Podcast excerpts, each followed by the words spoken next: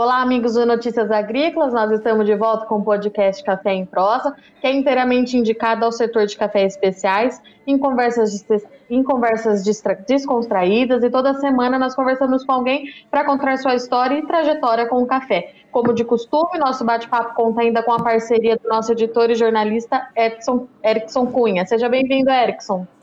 Oi, Virgínia. Sejam bem-vindos aqui ao Café em Prosa Podcast. Esse é nosso podcast voltado aí para cafés especiais. Hoje a gente vai ter uma conversa muito legal, né, Virgínia? Quem que a gente convidou essa semana aqui para ser a nossa entrevistada? Isso mesmo, Edson. Hoje eu estou muito feliz porque a gente vai conversar com uma mulher é, da cafeicultura. Nós estamos aqui com a Débora Rabelo. Ela é fundadora do Café Abraço e tem como foco é, transformar a cadeia do café a partir da relação das pessoas.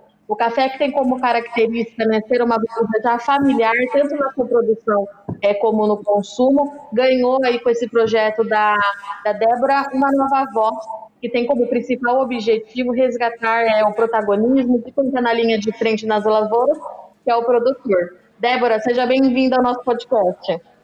Ah, obrigada. É uma alegria e um prazer poder estar aqui com vocês e contar um pouco do que é o Café Abraço, o trabalho que a gente faz, esse nosso empreendimento.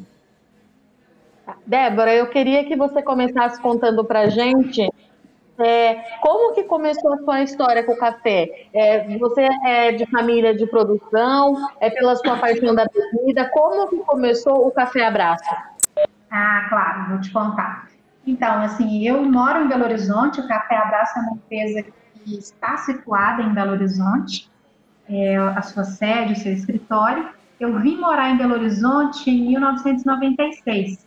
É, eu sou filha de um produtor rural é, minha família paterna é toda ligada à agricultura no norte de Minas, na região do Vale do Jequitinhonha, mas nunca ninguém plantou café. Eu me lembro assim, nunca ninguém plantou café. A gente tinha um café que a gente tomava da região, mas não era da minha família. Minha família sempre é, produziu outras coisas. Tipo, meu pai tinha gado leiteiro, meu pai chegou a trabalhar com carvoaria na década de 90.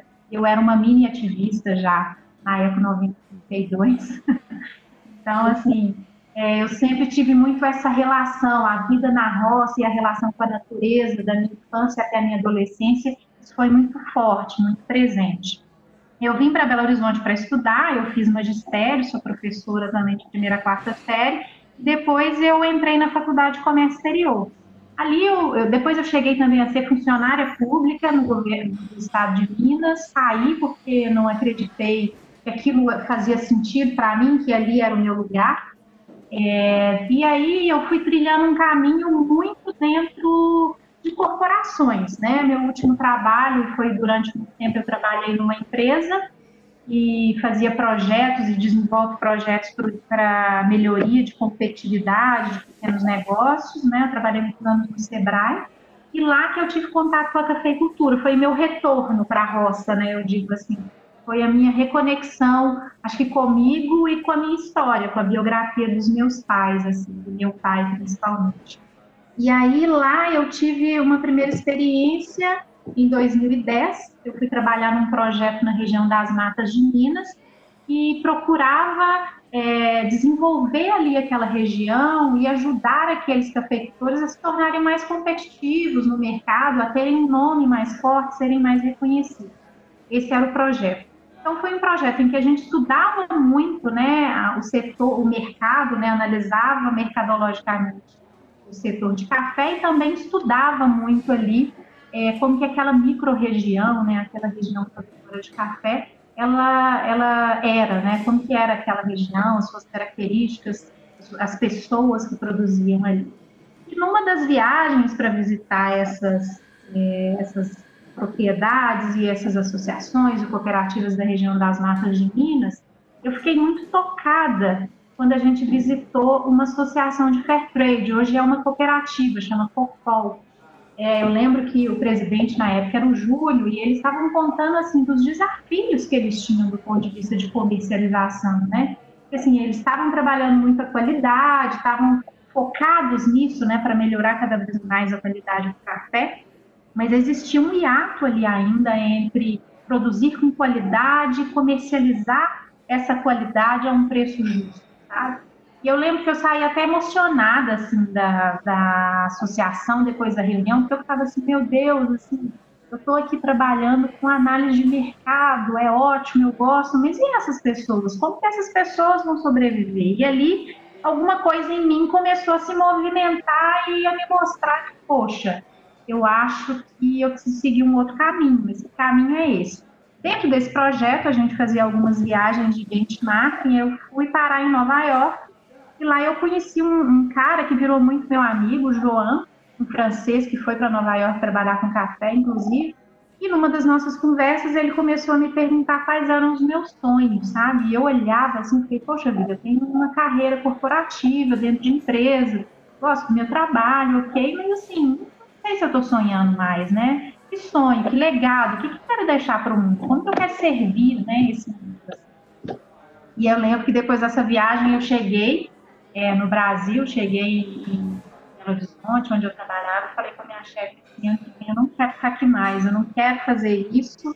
E aí eu comecei a pensar muito assim, como que eu poderia ajudar os produtores, né? Então, a minha conexão com o café, ela foi é, primeiramente por uma dor sentida pela agricultura familiar, né? Como comercializar de forma justa um produto de qualidade que eles produzem.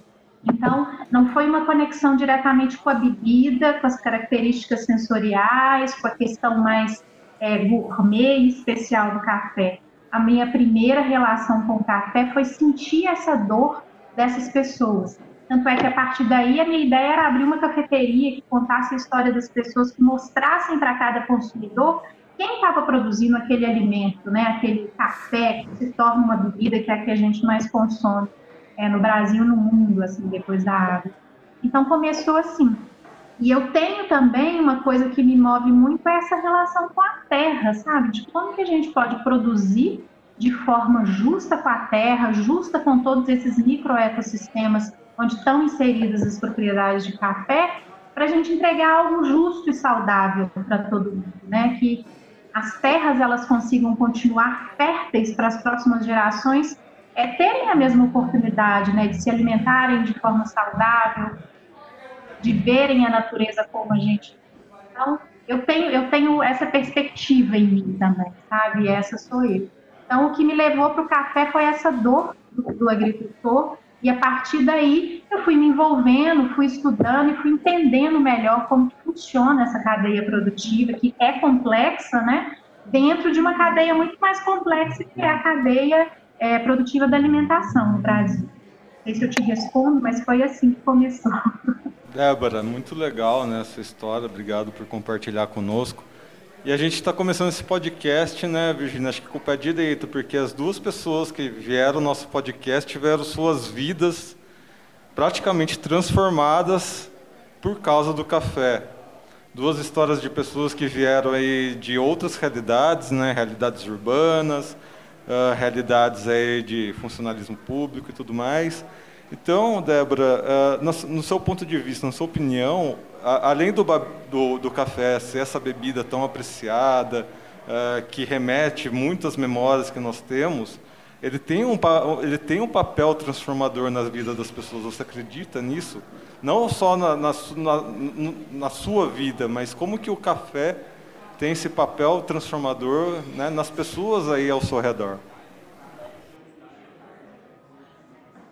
É, com certeza, o café, né, a cadeia do café, e à medida que você observa né, o desenvolvimento, e tanto que ela foi se alongando é, e trazendo várias formas de, de ser, de, de muitos especialistas ali, assim, ela vai transformando, ela transforma a vida das pessoas ela pode transformar a vida de um produtor ali que, é, por exemplo, eu trabalho com um produtor que sempre foi trabalhador rural, ele não foi agricultor, né, dono da sua propriedade no passado, ele era um que a gente chama de camarada, ele carregava saca de café para colocar num caminhão para ir embora.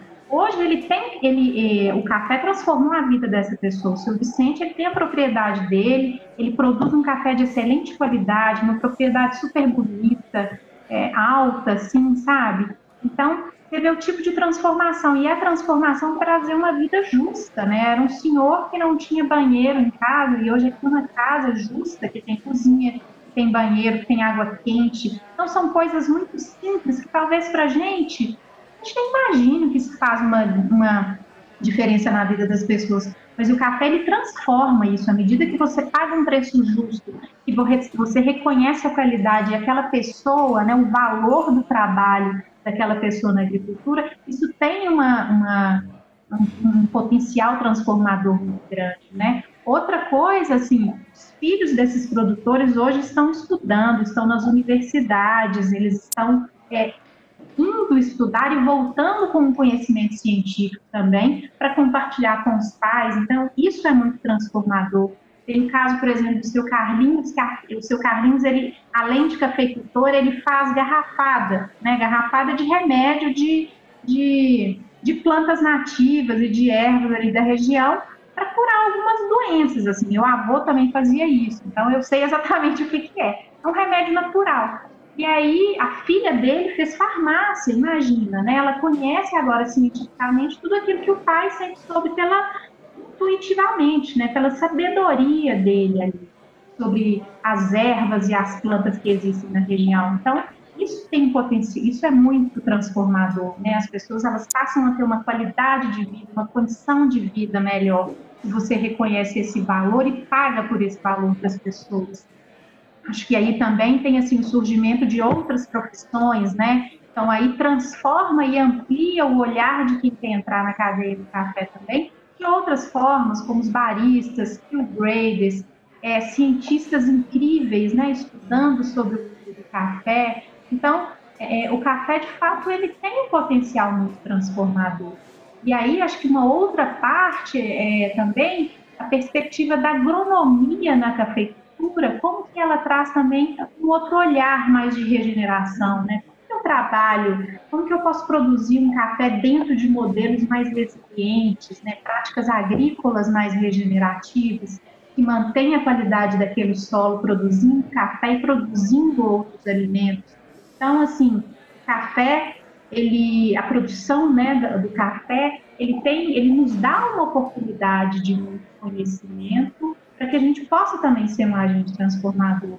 Se a gente compra esse café pagando um valor justo por quem está cuidando da terra para nós, isso tem um impacto incrível, assim, um impacto que a gente pode pensar primeiro ali é local, mas se cada um está fazendo isso em alguma região, vira um impacto muito maior. A gente sai das nossas bolhas para entender que a gente não está aqui, não se produz café ali apenas para o produtor ganhar o dinheiro dele, não, mas para a gente ganhar mais tempo de terra, né, de planeta Terra, ganhar mais saúde, né, desse meio ambiente que a gente vive, e para a gente entender que estamos todos ali integrados também. Eu acho que são, são potenciais transformadores de negócios, de pessoas, de profissões, de olhares, né, sobre o que está acontecendo no mundo, principalmente agora. Débora, é, como é que foi é, esse trabalho é, de garimpo no começo, para você encontrar os produtores, é, com quem para quem você queria levar essa transformação, sugerir esse projeto lá no início, uhum. e como é que você faz esse trabalho hoje? Você continua ampliando esse leque de produtor, continua buscando essas vidas para serem transformadas? Como é que era então o seu trabalho lá no início, como quando você começou e como é que o Café Abraço faz essa busca hoje desses produtores de uhum. café? Sim, é, no início a gente começou em 2016, né, criando plano de negócio, fazendo tudo dentro é, de, de, criando um modelo de negócio de fato, né, dentro das características mesmo de, de um empreendimento. Café Abraço é um negócio, né? Um negócio e que faz o bem, e que tem impacto social, ambiental e econômico, né, na vida de tanto dos produtores como na vida da gente que trabalha aqui no escritório e na vida dos consumidores. Em 2016, a gente, poxa, estou em Belo Horizonte, Minas Gerais, maior produtor de café, vamos começar por aqui. O nosso corte era cooperativas que trabalhassem com produtores certificados por Fair Trade, porque dentro dos nossos estudos a gente já observava de 40% desses produtores que começavam a produzir como fair trade, eles já começavam a migrar para práticas agrícolas cada vez mais sustentáveis, como orgânico, agroecológico, agroflorestal. Então, ali você já começava a perceber uma consciência maior é, da relação com a terra. Aí eu levantei todas as cooperativas que tinham aqui certificadas por Fair Trade, em Minas Gerais, comecei por uma, que foi até uma indicação de uma amiga que trabalhou muito tempo com o comércio justo no Brasil, e aí eu, eu comecei em Boa Esperança. Para a gente era importante ter a cooperativa para nos levar até os produtores, né? Porque o Café Abraço ele não tinha e ainda não tem a sua própria torrefação. A gente torra os cafés junto com os produtores, né, nas cooperativas. Eu vou, faço as curvas de torre, a gente faz todo o processo e passa por todo o protocolo é, de avaliação dentro da, é, de acordo com a Specialty Coffee Association, né, que é a SCA, Associação Internacional de Cafés Especiais, e a gente vai fazendo ali as nossas curvas juntos. Um aprendizado para eles e um aprendizado para a gente também, é uma troca. E aí eu comecei isso em 2016, fui em Boa Esperança, fiz a primeira visita, expliquei o que, que a gente estava fazendo, né? Porque a ideia é mostrar o produtor. Né, então é, era importante deixar isso de forma muito transparente, que o produtor viria, né? A gente queria, que a gente quer mostrar é, olha, quem produz o alimento que eu consumo é essa pessoa. E aí a gente teve essas primeiras reuniões, eu provei os primeiros cafés e comecei com o café do seu Vicente, que a gente vai até relançar agora no final do ano e a gente conseguiu comprar de novo os cafés dele dessa última safra.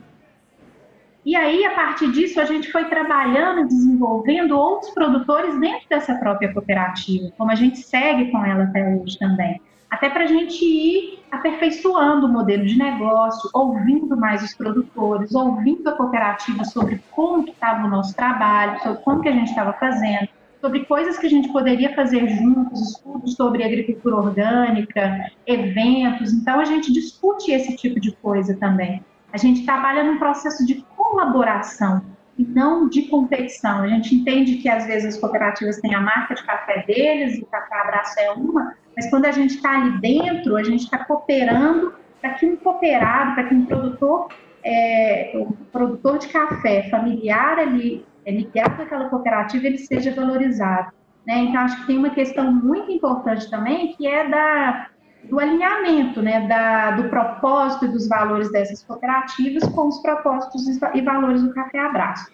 A gente lançou vários produtores de Boa Esperança, se não me engano, são nove ou dez é, de Boa Esperança.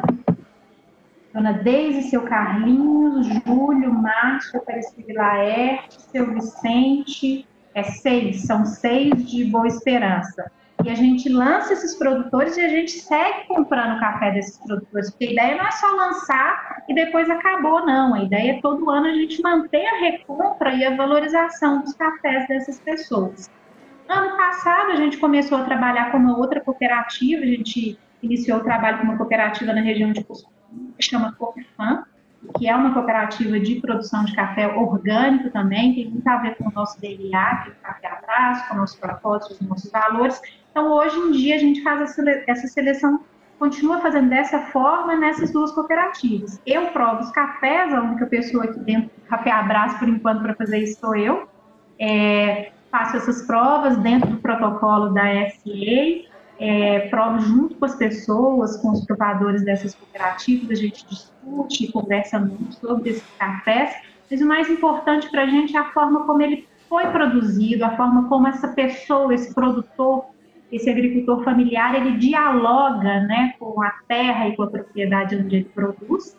De, de Poço Fundo, coincidentemente, são cafés de três mulheres que a gente lançou até hoje, da Josilene, da Regina e da Paula, a gente vai lançar mais, uma, mais um café orgânico, que é o da dona Silvana, da Daiane esse ano, e de um produtor que chama Juliel. Então, essa, essa é a forma, né? O nosso, nosso corte é fair trade, a gente vai conhecer a cooperativa, conhecer os produtores, prova os cafés, entende essa relação, a gente cria essa relação não só com a cooperativa, mas com o produtor que a gente está trabalhando. Uh, Débora, eu acho que vocês como marca, né, aí já falando como marca Abraço, vocês tomaram duas decisões muito corajosas. É, a primeira é essa com relação ao fair trade, que você, tem, você explicou aí. E a segunda é tomar realmente os produtores rurais, uh, os cafeicultores, no caso, como protagonistas da marca, né? Tanto que uh, nas embalagens são as fotos deles, os nomes dos cafés que vocês produzem são os nomes dos produtores. Eu quero saber uh, como que essa decisão foi tomada, como é que essas pessoas receberam essa decisão, porque o produtor rural não está tão acostumado né, a, a, a, ser exposto dessa forma, como é que eles uh, tomaram essa decisão, né? Como é que eles receberam essa proposta e como é que vocês lidam com isso diariamente, né? Se por um lado vocês, que hoje a gente se, se discute muito rastreabilidade, saber quem produz, mas por outro lado realmente você acaba expondo de uma certa forma as pessoas à opinião pública. Então, como é que vocês lidam com isso no cotidiano de vocês? Isso surgiu assim, sempre foi assim. O Café Abraço ele surgiu porque era para mostrar quem produzia, né? E aí eu tinha assim, é, é, isso. A questão é, eles vão querer? A primeira coisa que a gente fez foi ir nessa cooperativa e falar, o que a gente quer é isso.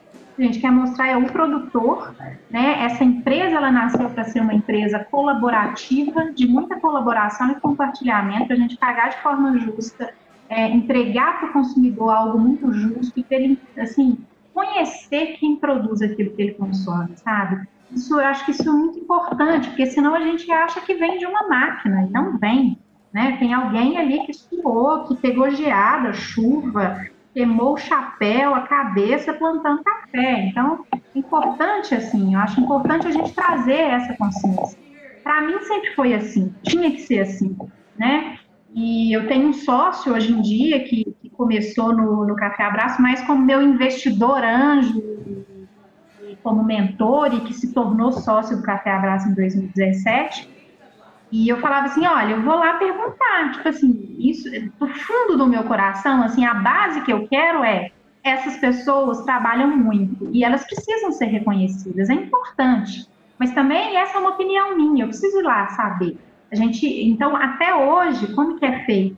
Eu, Débora, vou, eu visito todos os produtores, eu faço a, a, a, contato com as cooperativas, eu converso com as pessoas e eu explico como que vai ser. Olha, a gente quer, o nosso trabalho é esse, a gente quer valorizar o seu café, o seu rosto vai mostrando, né, ele vai na embalagem mostrando quem é você, como que você produziu, né? A gente alinha isso muito claramente, a gente é muito transparente transparente com todos os produtores, com todas as cooperativas que a gente trabalha e com os nossos consumidores também. Então, a gente fala isso, a gente explica isso para o produtor e, assim, até hoje não teve nenhum produtor que não quis participar, que não quis é, vender o seu café ou mostrar o seu rosto. A gente nunca teve esse problema. É claro que, do ponto de vista jurídico, tem um termo de, de autorização de de imagem, a gente explica para o produtor, é importante né, assinar isso do ponto de vista burocrático, mas assim, a gente nunca teve nenhum problema. Assim, as pessoas são muito reconhecidas. O que eu tenho de, de retorno dos produtores é assim, é, teve um produtor que falou comigo, Débora, eu nunca imaginei que as pessoas no, na cidade fossem ficassem sabendo o que eu faço, sabe? Isso para mim é meu segundo diploma. O meu primeiro diploma foi o, o, a plaquinha de melhor café que eu recebi da cooperativa, e a segunda é ter um café mostrando que é meu, eu que produzi, sabe? Assim, é, esses são os retornos que eu tenho dos produtores, né? De falar, poxa vida, isso aqui é o meu café, eu trabalho 17 anos aqui, produzindo café orgânico, fazendo uma transformação da terra onde eu produzo, e agora eu tenho um reconhecimento de que eu estou fazendo isso e de que isso faz bem para o mundo, sabe? Isso não faz bem não é só para a propriedade da pessoa, isso faz bem para o mundo, é um pedacinho ali que ela está cuidando. Então, assim, tudo que a gente tem até hoje é de retorno positivo. Tudo, por exemplo, que a gente fala do café abraço, cada café é um abraço do produtor, né, da Regina, do Júlio, da Dona Deise, do Lázaro, é mostrar assim, olha, essas pessoas, elas são responsáveis por nutrir a gente o tempo inteiro, né? Então, até quando a gente comunica isso fora, é, é, é assim, nunca foi um objetivo meu ser a Débora, sabe, do Café Abraço, é a minha marca, não, é uma marca dessas pessoas também. A gente compra os cafés, a gente tem uma relação super transparente e coerente com as cooperativas e com essas pessoas. Eu tomei café na casa de todos eles, eles me convidam para ficar na casa deles o tempo inteiro quando eu vou para as propriedades. Então, assim, é, eu lembro que teve uma outra produtora que ela falou, a filha dela entrou em contato comigo, falando assim, nossa, eu queria dar um presente de Natal para minha mãe, e será que você poderia me dar as fotos que vocês tiraram lá na lavoura dela? Porque ela não tem nenhuma foto dela e do meu pai na lavoura. Então, você vê assim, no mundo que a gente vive de selfies, né, de Instagram, de foto o tempo inteiro, o casal de produtores não tinha fotos guardadas deles trabalhando, né, fotos bonitas. Então, assim, são coisas muito bonitas que a gente vê acontecendo e que vem voltando para a gente, assim, o relato desses produtores, o relato dos consumidores que agradecem, né, saber quem produz isso que eles estão consumindo. E isso fortalece é. mais ainda a questão da rastreabilidade, né? A gente tem isso tudo, todo o processo rastreado e tem principalmente a pessoa que produziu aqui. Débora, é, eu confesso que eu fiquei muito feliz quando eu soube que eu ia falar com você, porque eu gosto muito quando eu encontro mulheres é, nesse meio nosso agro para falar, e fiquei mais feliz ainda quando eu abri o site de vocês e vi vários rostinhos de mulheres estampando ali os cafés. Uhum. É, eu queria que você falasse um pouquinho é, eu sei que no café especial é, a mulher ela tem crescido bastante no, na, nessa produção nos últimos anos. Isso é, é, um fato com tudo que eu acompanho aqui conversando com todo mundo sobre uhum. café. Mas como que você vê o papel da mulher na cafeicultura? É um projeto Café Abraço que você não tinha como intuito levar o, o, o, seu nome, mas é uma mulher encabeçando esse projeto. Uhum. E pelo que eu contei aqui no site, acho que são seis ou sete cafés de mulheres. É, você ficou surpresa quando você encontrou é, tantas mulheres à frente com cafés de tantas qualidades? Como é que você é, avalia isso no campo? Como é que você tem percebido isso? É, assim, o meu primeiro contato foi mais com a ponta comercial, né, de ver as empreendedoras com as suas cafeterias, né, as baristas, algumas é, cientistas, né, uma cientista que me ajudou muito, que é a Verônica Belchior, eu gosto muito de ouvi-la e de estudar com ela, é uma pessoa que entende muito café e é uma mulher. É, e assim, quando eu cheguei em Boa Esperança, eu me deparei com a dona Deise. Dona Deise é uma senhora de 80 anos de idade e que há mais ou menos, isso foi em 2017, né? Há 13 anos atrás, ela que deu força e ajudou aqueles produtores a se transformarem numa cooperativa de fair trade. É uma senhora que estudou em Belo Horizonte, voltou para pegar a fazenda do pai, cuidar da fazenda do pai, produz orgânico, começava a traduzir, né? Todos os documentos para os produtores lerem e entenderem quais eram os critérios produtivos de produção, como tinha que produzir dentro de uma de uma para ter uma certificação fair trade, né? E aí eu fiquei encantada já com essa mulher, diretora da cooperativa e muito ativa, sabe? E, e com um olhar muito diferente para o mundo assim da produção de café, né? De cuidar da terra, de produzir orgânico, né? De cuidar da saúde desses produtores também, junto com a cooperativa. E aí essa foi a primeira mulher a segunda foi a Aparecida, que é a esposa do Laerte, que tem os dois ali. E, de novo, assim, né, a forma, a relação que, que a mulher tem é, com a cafeicultura, né, com o café, com as lavouras, eu comecei a perceber que era diferente. Não é melhor e nem pior do que a do homem, ela é diferente, né, porque nós, mulheres, temos um olhar diferente né, para o mundo, ainda bem, né, porque se fosse tudo igual não ia dar certo. E aí é, eu fui me inteirando mais sobre o que estava acontecendo, assim, desses movimentos das mulheres, não só na cafeicultura, né, mas da, da posição da mulher mesmo, enquanto empreendedora, empresária, e como que a mulher ela tem uma forma diferente, né, um olhar talvez um pouco mais humano, uma sensibilidade diferente para olhar é, para o mundo, assim, para o mundo produtivo. Quando eu cheguei em Poço Fundo, eu já encontrei um grupo organizado, né, que são as mulheres organizadas pela, pela igualdade né, na produção de café. E aí você tem um grupo de mulheres que produz, que colhem juntas e que vão para eventos juntas e que têm as lavouras delas e que elas cuidam daquilo, né? E produzem um café de excelente qualidade, a maior parte delas, se não me engano, todas elas na produtoras de café orgânico. É, e aí eu comecei também a entrar dentro, eu, eu entrei né, na, na Aliança Internacional das Mulheres do Café, aqui no Brasil. Já conhecia a pessoa que trouxe para o Brasil há mais de 10 anos. Entrei para essa aliança percebi que assim, existe um grande número de mulheres trabalhando na cadeia de café, desde a produtora rural, da agricultora familiar, até a, a mulher que cuida da parte de exportação, a trader, a que tem uma outra relação com o mercado. Então, assim, é, a presença da mulher ela, ela, tem sido cada vez mais forte e é importante que seja, né? Porque historicamente o mundo do café é um mundo masculino. E de novo, isso não é bom e nem é nem ruim. Isso é o que existiu até hoje. Só que o mundo ele já mudou. O mundo não é o mesmo, né? E a mulher ela vai é, entrando nos espaços que ela quer trabalhar e que ela gosta. Você tem agrônomas, cientistas, baristas, produtoras, é, empreendedoras, empresárias, produtoras da agricultura familiar, mulheres, né?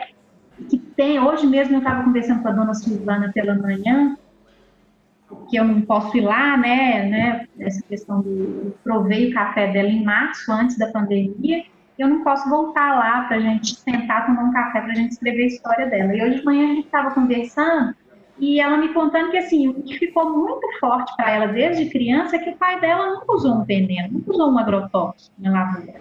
Então que ela não queria aquilo, ela queria cuidar da terra, porque é, é para todo mundo, né? Não é só para ela. Então eu vejo a mulher, ela tem, tem esse olhar, sabe? Um olhar mais da, da fertilidade, da produção, da importância de se é, regenerar alguma coisa que foi perdido e de preservar aquela terra que já é muito boa.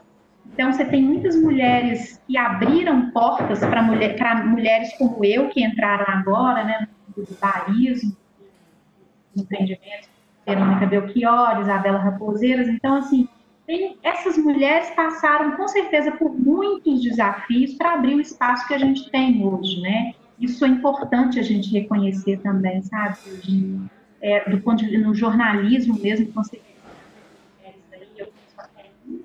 mas outras que, que abriram, você, por exemplo, abrindo é, como mulher aí no jornalismo falando sobre a cafeicultura.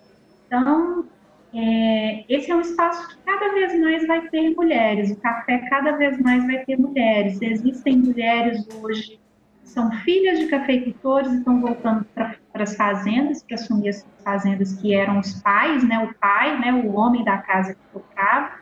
Então, eu acho que com isso também começa a mudar um pouco, porque por mais que a gente tenha é, uma imagem, um modelo mental bem, é, talvez masculino, né, mais de ação dentro da cadeia produtiva do café, a gente está falando do café, mas de outros também, é, vai mudar um pouco, porque o olhar da mulher é um olhar diferente do homem, né, é um olhar mais, assim, algumas mulheres que, que eu vejo entrando, assim, tem a competição, tem o empreendimento, tem o negócio, mas tem a questão da colaboração, né, do impacto, as novas gerações mesmo, é, de mulheres que estão entrando dentro da agricultura, da cafeicultura como um todo, elas querem fazer algo diferente.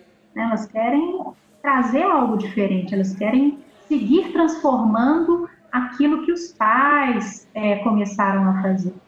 Agora minha pergunta é com relação ao seguinte, é, como é que é, sobre produção e escala, né? A gente vê aí que o universo que vocês estão inseridos é um universo uh, muito particular, né? Vocês decidiram pelo fair trade, decidiram por uma produtividade mais orgânica, e inclusive uh, vocês têm alguns selos de reconhecimento da ONU, ou seja, é uma série de exigências que precisam ser tomadas para conseguir esse tipo de selo.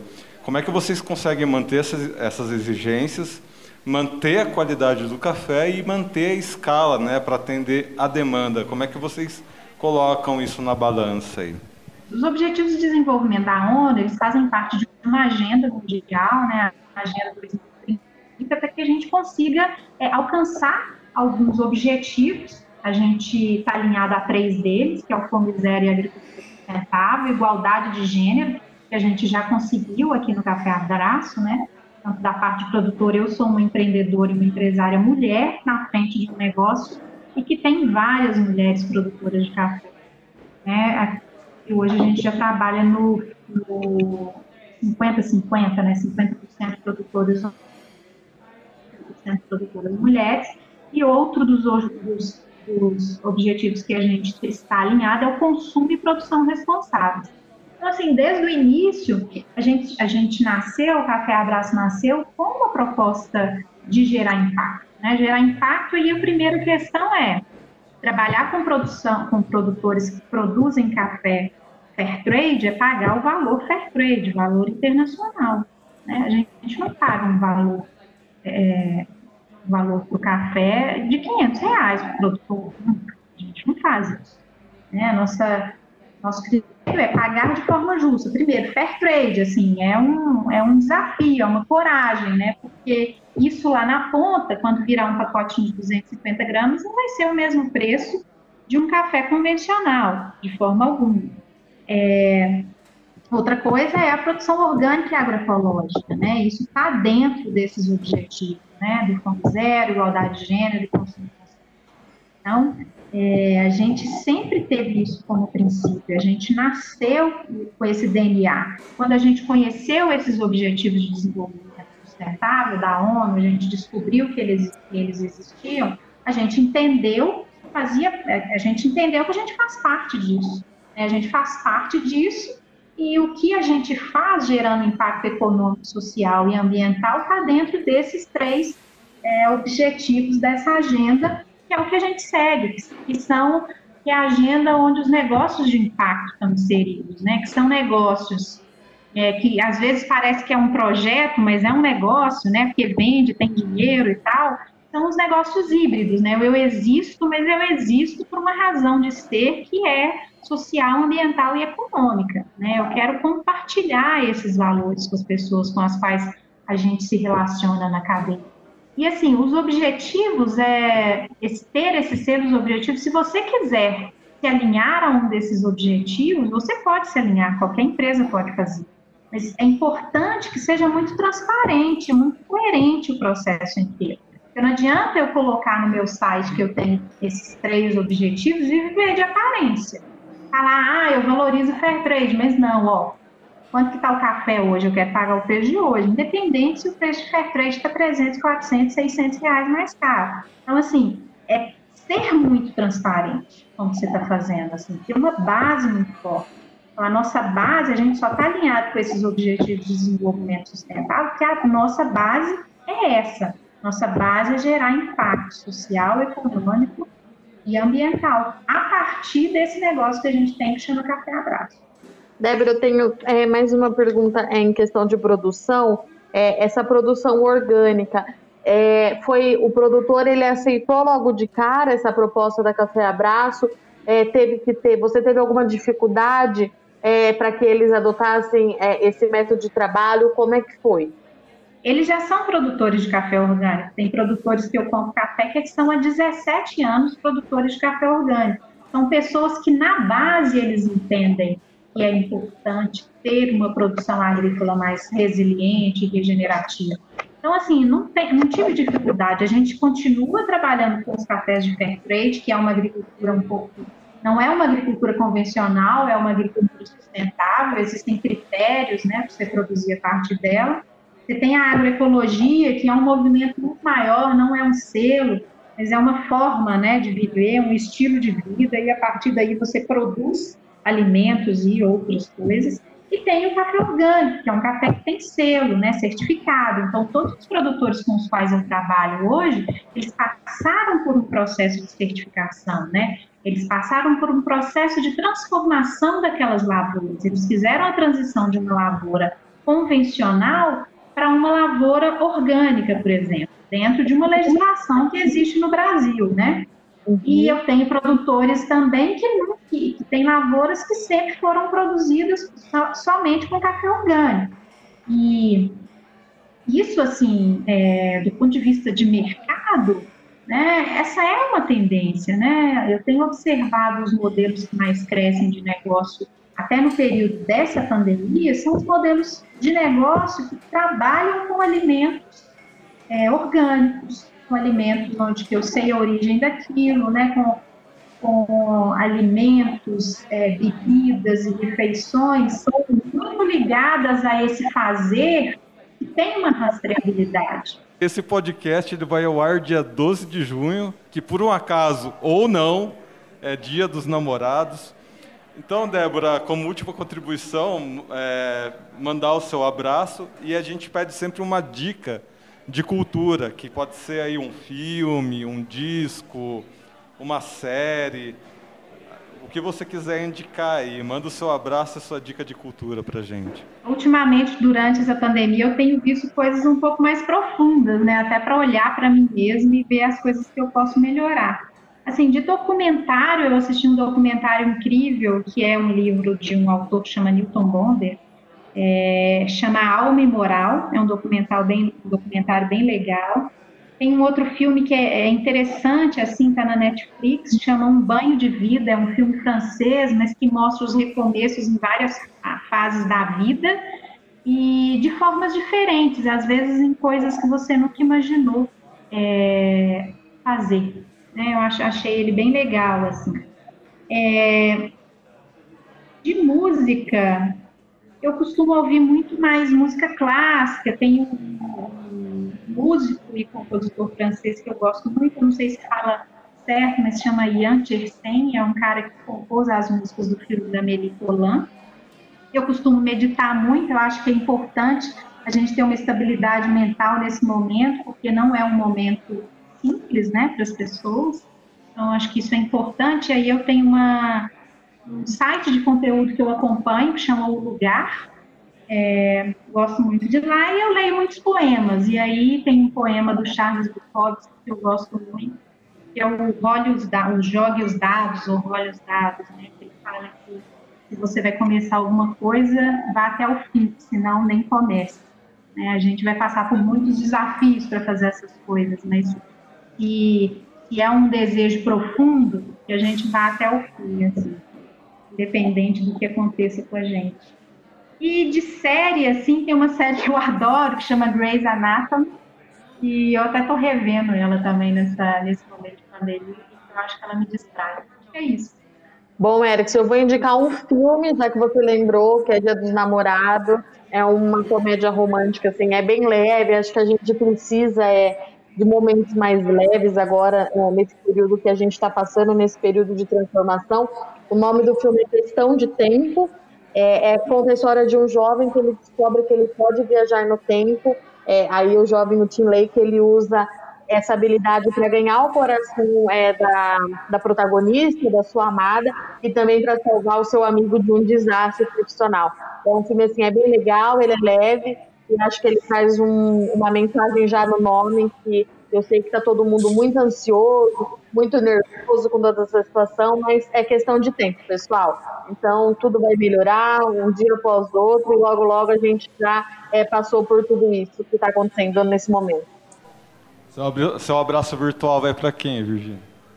O meu vai para o meu marido, né? Nesse dia vai para o meu marido. João Oliveira, ele é, acho que é o meu deve ser o meu maior telespectador de longe. Eu tô, a gente já tá junto, inclusive, Erickson, mês que vem faz oito anos que nós estamos juntos. Então, assim, eu tenho de carreira profissional o tempo que eu tenho de namoro e casado com o João. Então, vai para ele, óbvio. Ah, você roubou minha ideia. Que o meu abraço virtual é para Patrícia, minha eterna namorada. Estamos juntos há 15 anos e a minha dica de cultura, inclusive, é a nossa trilha sonora de sempre. Quando a gente casou, a gente usou música dessa banda. Quando a minha filha nasceu, usei música dessa banda no vídeo dela, que é uma banda que chama Elbow. Uh, é uma banda inglesa, é uma banda com músicas mais uh, melancólicas, mais, mais, músicas mais cabeça e tal. Eles estão com um projeto que é o Elbow Rooms, então quem quiser procurar, né, eles estão lançando músicas quase toda semana, direto da casa deles. São músicas, é uma banda que eu gosto muito, eu recomendo aqui uh, para ir então para o Dia dos Namorados. Muito bem, Débora, muito obrigado mais uma vez pela sua presença aqui com a gente.